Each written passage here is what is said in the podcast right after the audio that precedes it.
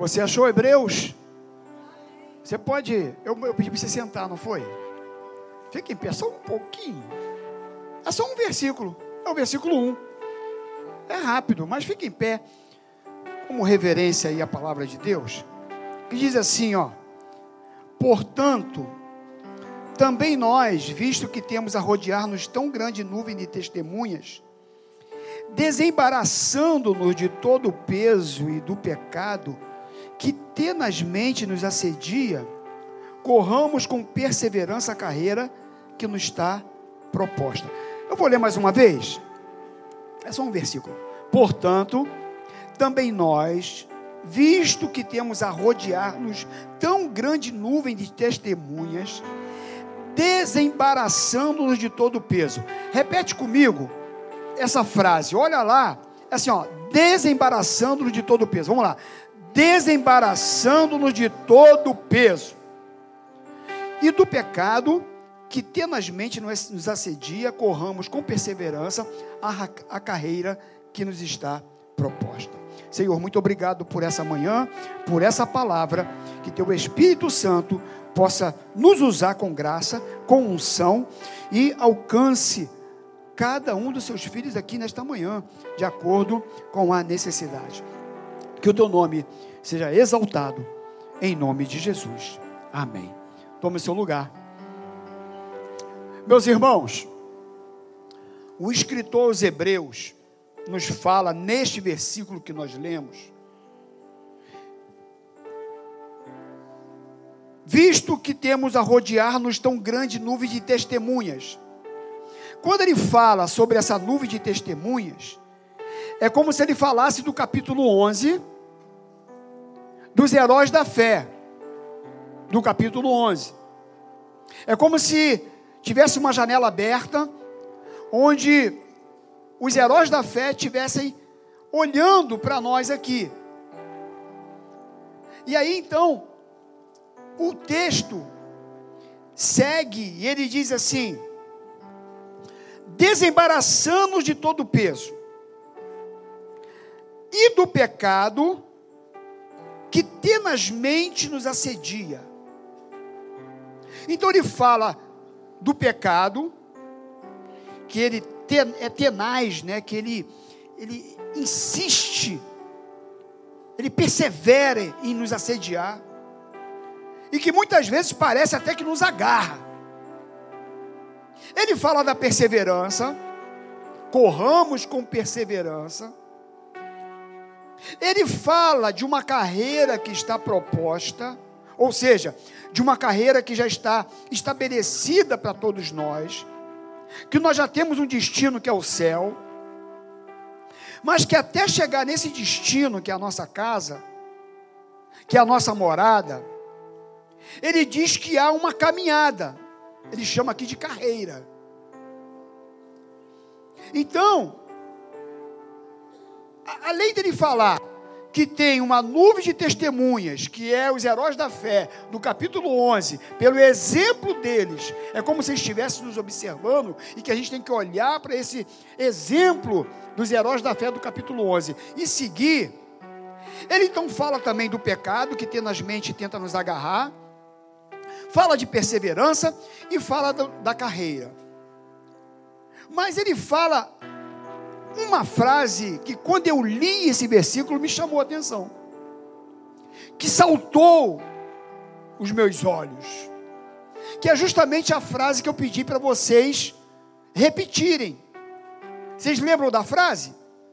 Desembaraçando-nos de todo peso. Então, é sobre essa frase que nós queríamos falar nessa manhã. Poderia falar das testemunhas, da perseverança, da carreira, do pecado, mas a gente queria falar justamente sobre desembaraçando de todo o peso. Por quê? Quando você lê essa frase aqui, desembaraçando de todo o peso e do pecado que nos assedia, ele está separando o peso que embaraça do pecado. Se você olhar para o texto, tem um E aqui, que muda a locução, desembaração de todo o peso e do pecado que nos assedia. Então, o desembaração de todo o peso é uma coisa. O pecado que nos assedia é outra coisa. Então, o peso que ele está dizendo aqui, que nos embaraça, não tem nada a ver com o pecado. Pode até ser que esse peso vai redundar num pecado, e provavelmente sim. Mas o autor aqui, ele separa esse, essa questão do peso que nos embaraça do pecado. E aí eu fiquei pensando sobre isso. Aí eu falei, então quer dizer que nem todo peso é pecado, mas que isso nos embaraça. E que isso pode nos impedir de completar a carreira que nos está proposta, como diz aqui o texto. E a gente começou a pensar sobre essa questão de embaraço de peso, o que, é que pode ser isso? E aí eu lembrei que quando a gente vai viajar, você prepara uma mala. Se você vai viajar três dias, normalmente você bota roupa para uma semana. É ou não é? Somente as meninas. Alguns sapatinhos a mais. Se você vai viajar uma semana, você bota peso para um mês. E tu não vai usar metade do que tu levou. E olha que hoje não tem mais aquele negócio de 23 quilos, não paga. Agora tu botou a bagagem, meu filho. Tu paga. E quanto mais peso você botar na mala, mais você paga. Então, o peso tem um preço a ser pago. O que acontece na maioria das vezes é que carregamos uma bagagem com peso em excesso. Esses dias, uma mulher que trabalha lá em casa, ela nos ajuda lá, vai lá de 15 em 15 dias, já estava me contando que a filha dela a fazer 30 anos, ela estava mudando de casa, porque ela não estava aguentando pagar dois aluguéis. Porque ela paga para ela e para a filha. E agora alugou uma casa com um quarto a mais para botar a filha lá. Para ir morar com ela, para economizar no aluguel. E aí eu estava pensando, olhando para aquela mulher, a mulher vai para a barra, vai não sei para onde, trabalha ali, trabalha aqui, a mulher se mata. E a filha com 30 anos. E não é um problema pontual, não. É um problema que ela faz isso há muitos anos. E aí eu fiquei olhando para aquela mulher, eu falei, que peso que essa mulher fica carregando. Que não é dela. E aí, gente, como que a gente carrega muitas vezes excesso de peso? Eu quero até dar o tema aí para a mensagem, Larissa. Você botar aí? Livrando-se do excesso de peso. E a primeira coisa, sabe, meus irmãos, a gente precisa aprender a dizer não.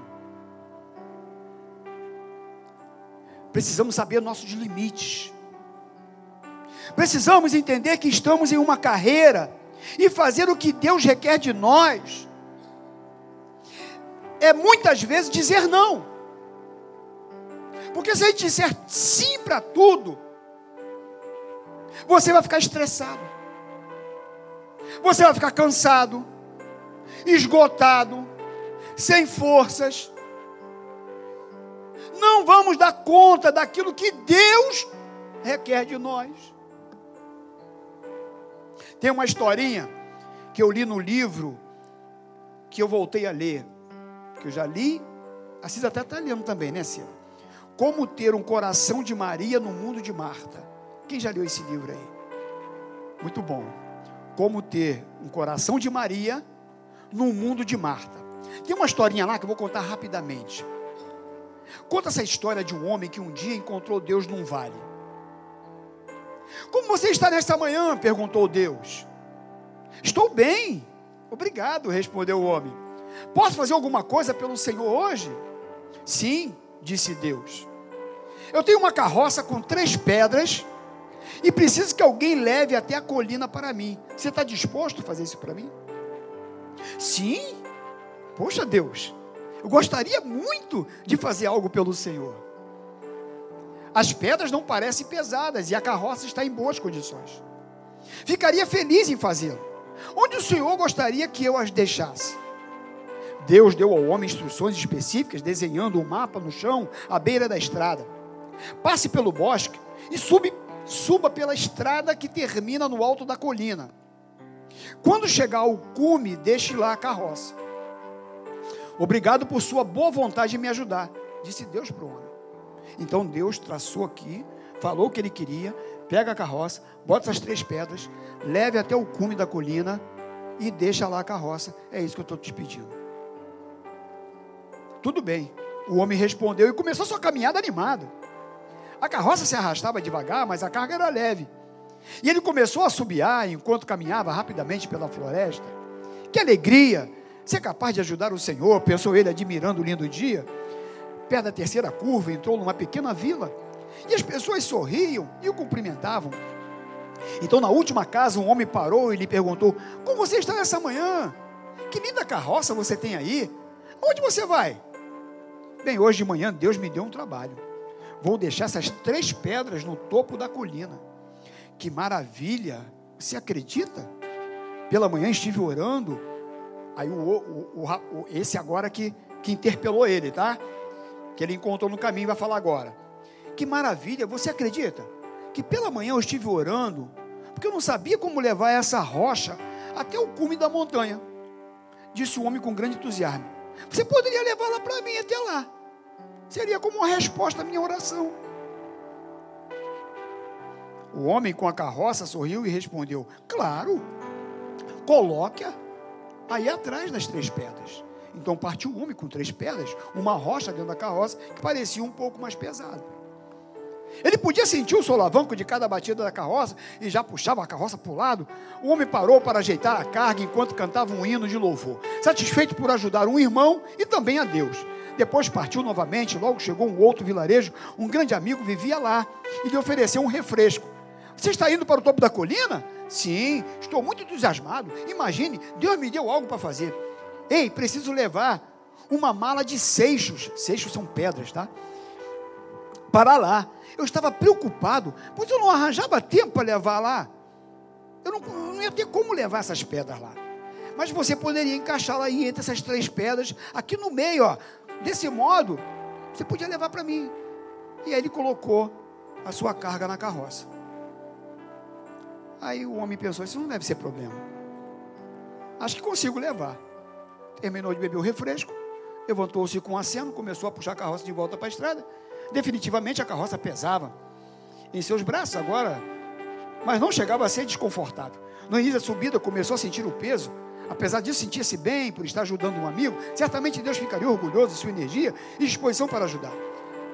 A uma pequena parada seguiu-se outra e a carroça começou a ficar cada vez mais pesada. O sol estava quente, seus ombros doíam por causa do esforço. Logo as canções de gratidão deixaram seus lábios. E o ressentimento começou a crescer em seu interior. Não foi isso que ele aceitou pela manhã. Deus havia lhe dado uma carga mais pesada do que ele era capaz de suportar. A carroça parecia enorme e desajeitada, enquanto se movia com dificuldade. Frustrado, o homem começou a pensar em desistir e em deixar a carroça rolar a ladeira abaixo. Deus estava fazendo um jogo cruel com ele. A carroça cambaleou e a carga se chocou com a parte de trás de suas pernas, machucou o homem. Já chega. Deus não pode esperar que eu puxe tudo isso até o alto da montanha. Ó oh, Deus, isso é muito duro para mim. Pensei. Aliás, eu até pensei que tu estivesse me ajudando nessa viagem. Mas eu estou oprimido por uma carga muito pesada. O senhor tem que arrumar mais alguém para levá-la.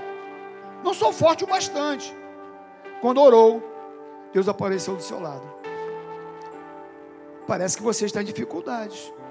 Qual é o seu problema? Ah, tu me deste um fardo pesado demais. Isso não é para mim. Deus caminhou até a carroça, olhou e disse: O que é isso? E levantou a mala de seixos. Ah, isso pertence ao John, meu grande amigo. Ele não tinha tempo para trazê-lo sozinho. Pensei que poderia ajudar. E isso? Deus continuou a esvaziar a carroça, retirando tantos itens leves como pesados. Caíram no chão e a poeira levantou. O homem que esperava ajudar a Deus ficou em silêncio. Se você permitir que os outros levem as suas próprias cargas, eu o ajudarei com a sua tarefa. Mas eu prometi que ajudaria. Não posso deixar essas coisas abandonadas aqui. Deixe que os outros carreguem seus próprios pertences, disse Deus, mansamente. Sei que você estava tentando ajudar, mas enquanto você estiver sobrecarregado com todos esses cuidados, não conseguirá fazer o que lhe pedi. O homem logo se pôs de pé, percebendo subitamente a liberdade oferecida por Deus. Quer dizer que só preciso levar as três pedras? Não foi o que eu te pedi? Deus sorriu. Meu jugo é suave e meu fardo é leve. Nunca vou lhe pedir para carregar mais do que você consegue suportar. Eu consigo fazer isso, disse o homem sorrindo. Agarrou o cabo da carroça e recomeçou sua jornada. O novo canto lhe encheu os lábios com grande alegria, chegou ao topo da colina. Foi um dia maravilhoso, pois ele havia feito o que o Senhor lhe pediu. Dá para entender? O que acontece é que muitas vezes nós estamos carregando peso que não são nossos, fardos que não são nossos. A gente não está dizendo para você não ajudar o irmão, não ajudar o amigo, não ajudar as pessoas, não ter misericórdia. Não é nada disso. Mas até para ajudar as pessoas você tem que ter discernimento. Até para ajudar as pessoas, você tem que orar a Deus. Porque muitas vezes você até atrapalha o agir de Deus na vida da pessoa. É. Então, meus irmãos, muitas vezes nós estamos sendo tolerantes, por exemplo, com o erro das pessoas e confundimos com misericórdia. Tolerante com preguiçoso. E aí, meus irmãos, a gente vai tolerando algumas situações, como essa mãe, vai tolerando a atitude do filho ou da filha, que já está abusando da sua boa vontade. E essa mãe, por não tomar uma posição, uma atitude, carrega um peso que não é dela. E aí, ao invés dela estar louvando a Deus, glorificando a Deus, ela está reclamando ela está murmurando. E Deus deve olhar para ela, mas eu não estou pedindo para você fazer isso. Eu não estou te pedindo para você fazer o que você está fazendo. Eu te dei um, um peso para você carregar. Eu te dei um fardo, meu fardo é leve, mas você está fazendo algo que eu não te pedi. E aí, o texto diz que esse peso se torna embaraço. E eu preciso me desembaraçar. O autor aos Hebreus, ele separa o embaraço do pecado, como eu falei, e o embaraço vem primeiro. Porque normalmente o embaraço acaba chegando lá no pecado, porque você acaba murmurando, você acaba reclamando, você acaba fazendo o que Deus não pediu. E porque o embaraço não é pecado em si, nós nos acomodamos muitas vezes e não percebemos que esses embaraços é tão perniciosos quanto o pecado. Porque o embaraço atrasa a minha vida. O embaraço atrapalha a minha corrida, a minha carreira da fé, a minha trajetória, aquilo que Deus traçou. E nós temos já, meus irmãos, um caminho, uma carreira proposta por Ele. E aí a gente fica se prejudicando, porque a gente não consegue ter discernimento, e você quer fazer tudo de uma vez. Faço amizades e me associo a pessoas que não eram para me associar. Eu compro o que não era para comprar. Isso tudo é peso que você traz para a sua vida. Queremos sacrificar o que geramos na carne. O que é? O que é nosso, o que é a nossa vontade, o nosso querer. E não o que é vontade de Deus. É como Ismael e Isaac. Simboliza a carne e a, e a promessa. Sara e Abraão, por precipitação, eles geram Ismael, que não era a vontade de Deus, e trouxe um peso enorme para o relacionamento deles e para a própria história da humanidade. E isso muitas vezes nós estamos fazendo na nossa vida diária, porque nós queremos tomar decisões que não é para tomar, carregar o que não é para carregar. Então a gente precisa, meus irmãos, desenrolar, desembaraçar. Um enrolador não é necessariamente um enrolado. Mas todo enrolado é um enrolador. Deu para tu entender? Deu para tu entender? Um enrolador não é necessariamente um enrolado. Tem uns aí que são enroladores mesmo, né? E nem por isso ele é enrolado, não. Mas tudo enrolado não tem jeito, ele vai acabar sendo enrolador. Porque quem é enrolado promete o que não pode cumprir. Faz o que não é para fazer. E meus irmãos, eu preciso me livrar de algumas coisas que têm me atrapalhado até mesmo minha relação com Deus. É impressionante que nós deixamos embaraçar e nos enrolarmos, por exemplo, no nosso casamento, na relação com os filhos, nas relações interpessoais e principalmente com Deus. Voltando para o livro, como tem um coração de Maria no mundo de Marta, quando se trata de Marta e Maria, eu não quero nem entrar nesse mérito aqui, meus irmãos. Não quero nem dizer quem está certo e quem está errado porque Marta, de certa forma, também, né, ela queria agradar a Jesus. Mas às vezes a gente está fazendo algo legítimo, mas de maneira errada. Marta não estava fazendo algo bom? Marta não estava arrumando a casa, querendo fazer comida para servir os discípulos, para servir Jesus? Era algo legítimo, mas era algo incorreto para aquele momento e da forma que ela estava fazendo. Então, às vezes, nós fazemos coisas que não é pecado, mas que nos enrola. Você diz sim para tudo, tudo que te pede. Você pode cumprir tudo que você promete. Se ficar falando sim para todo mundo, você vai se enrolar. Ah, mas eu tenho que ajudar. Você tem que ajudar na hora certa, no tempo certo, no momento certo.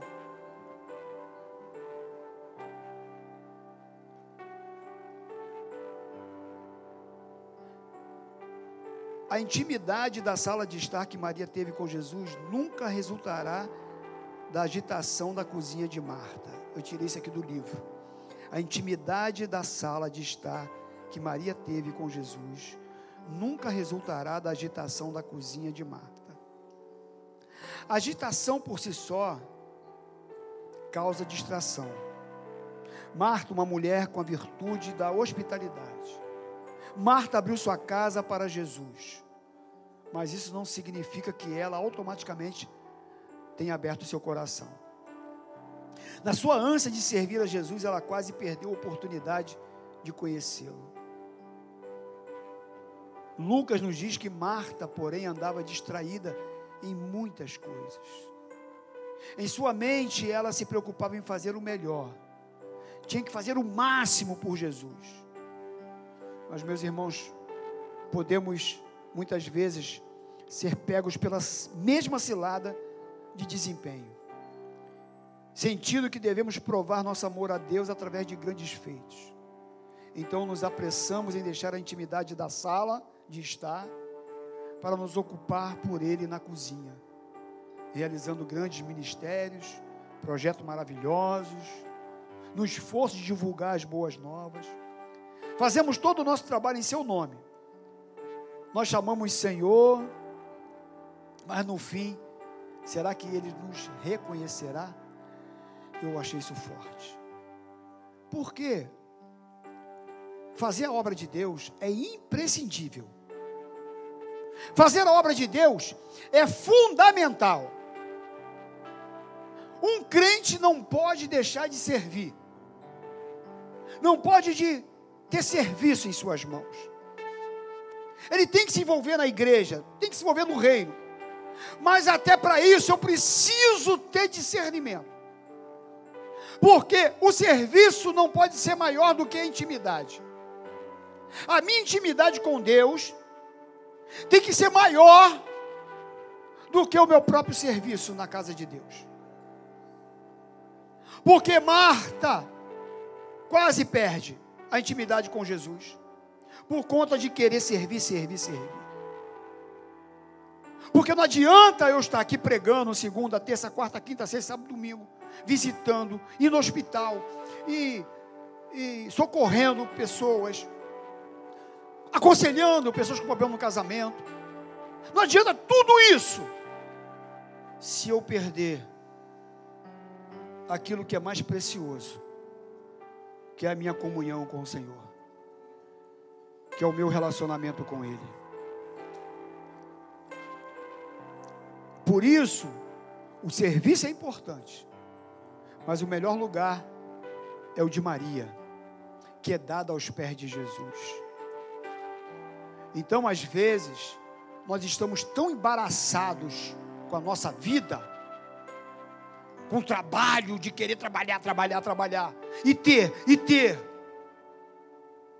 E aí a gente perde o melhor. Enquanto muitos aplaudem as grandes façanhas,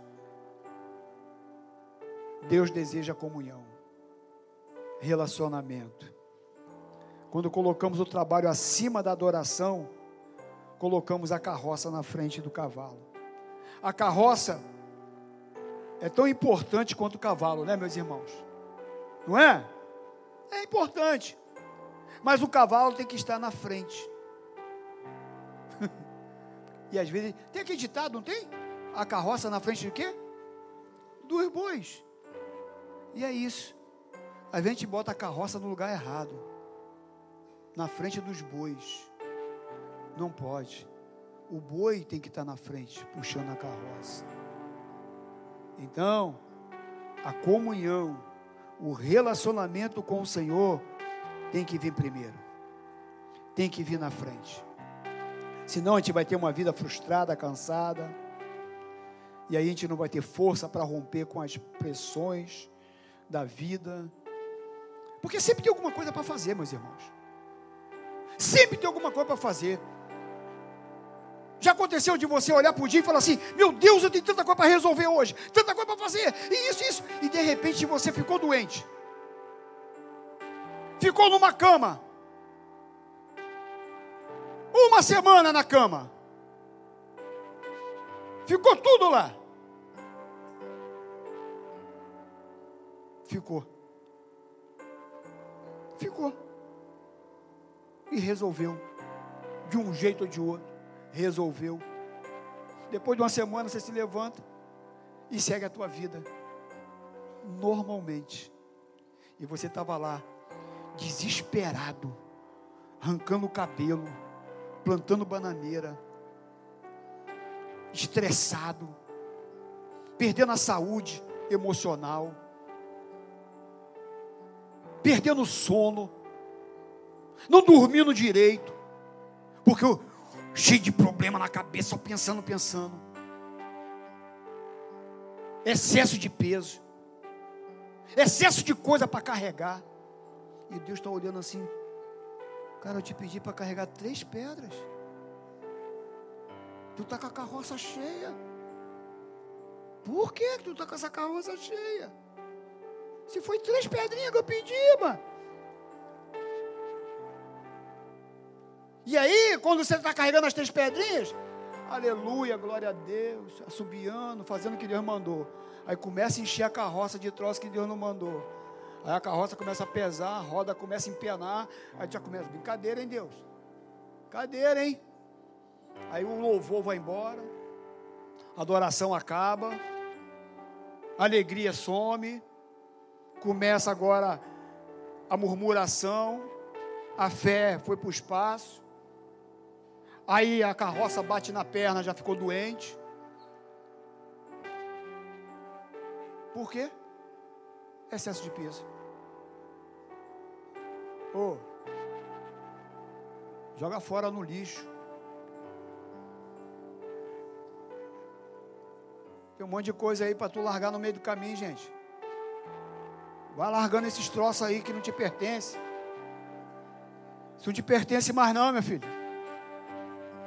Segue a tua vida. Fica olhando para trás, não. Fica agarrado lá no passado, não. Fica agarrado a sentimentos, não. Agarrado a perdas. A orgulhos falta de perdão, a pessoa te machucou, ah, vai em frente, larga isso para lá. Ela não te merece. Tem coisa que tem que deixar para trás mesmo.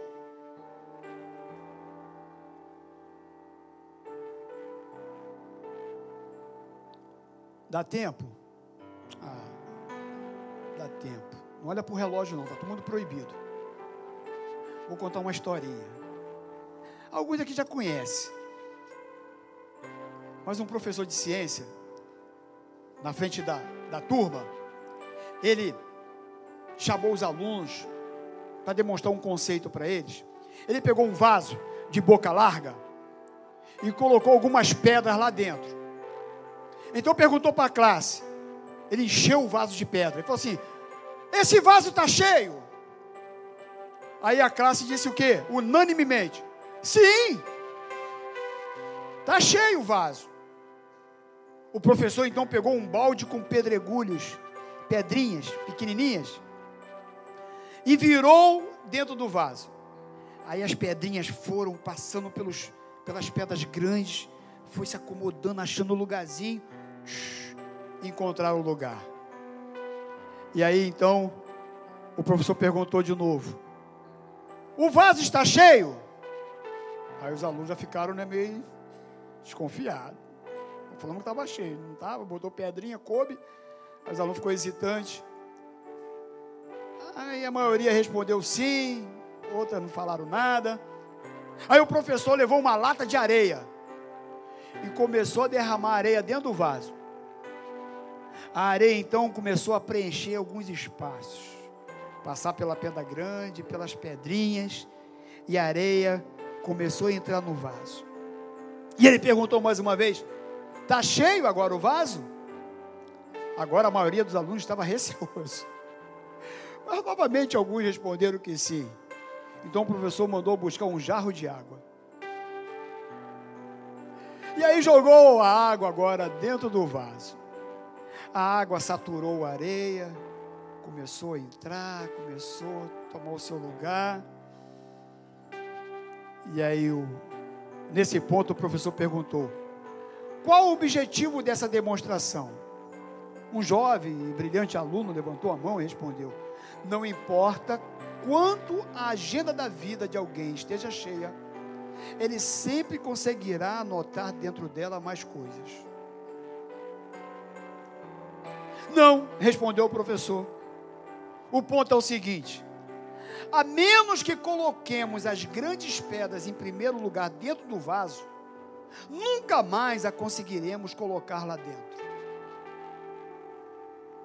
As pedras grandes são as coisas mais importantes das nossas vidas. Ou seja,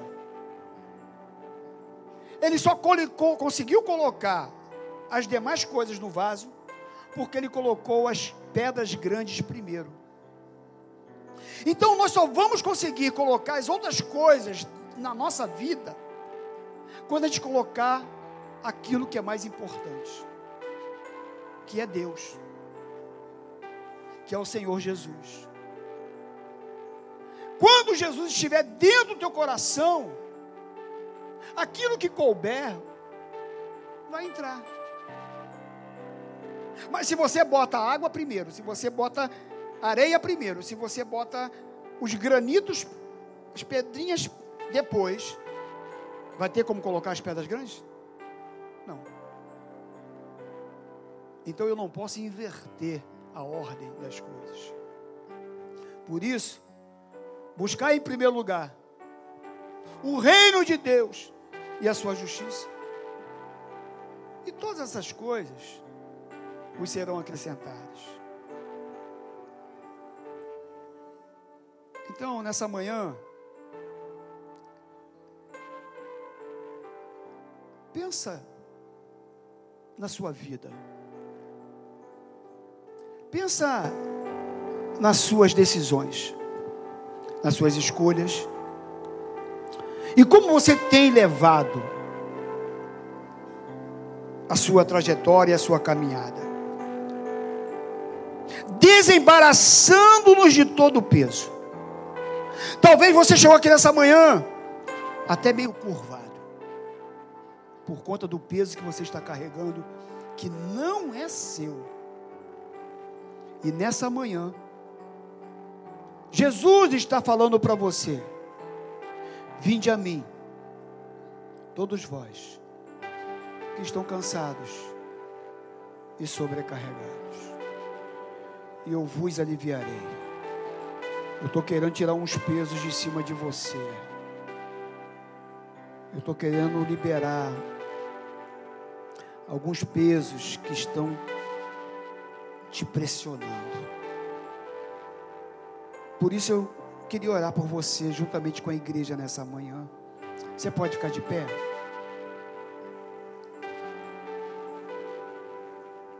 Você quer vir aqui à frente, rapidamente? É comigo, pastor. Eu quero. Eu estou precisando discernimento para mim tirar alguns pesos, aprender a dizer não é. Eu estou precisando colocar em primeiro lugar o que realmente é necessário. Aquilo que é importante.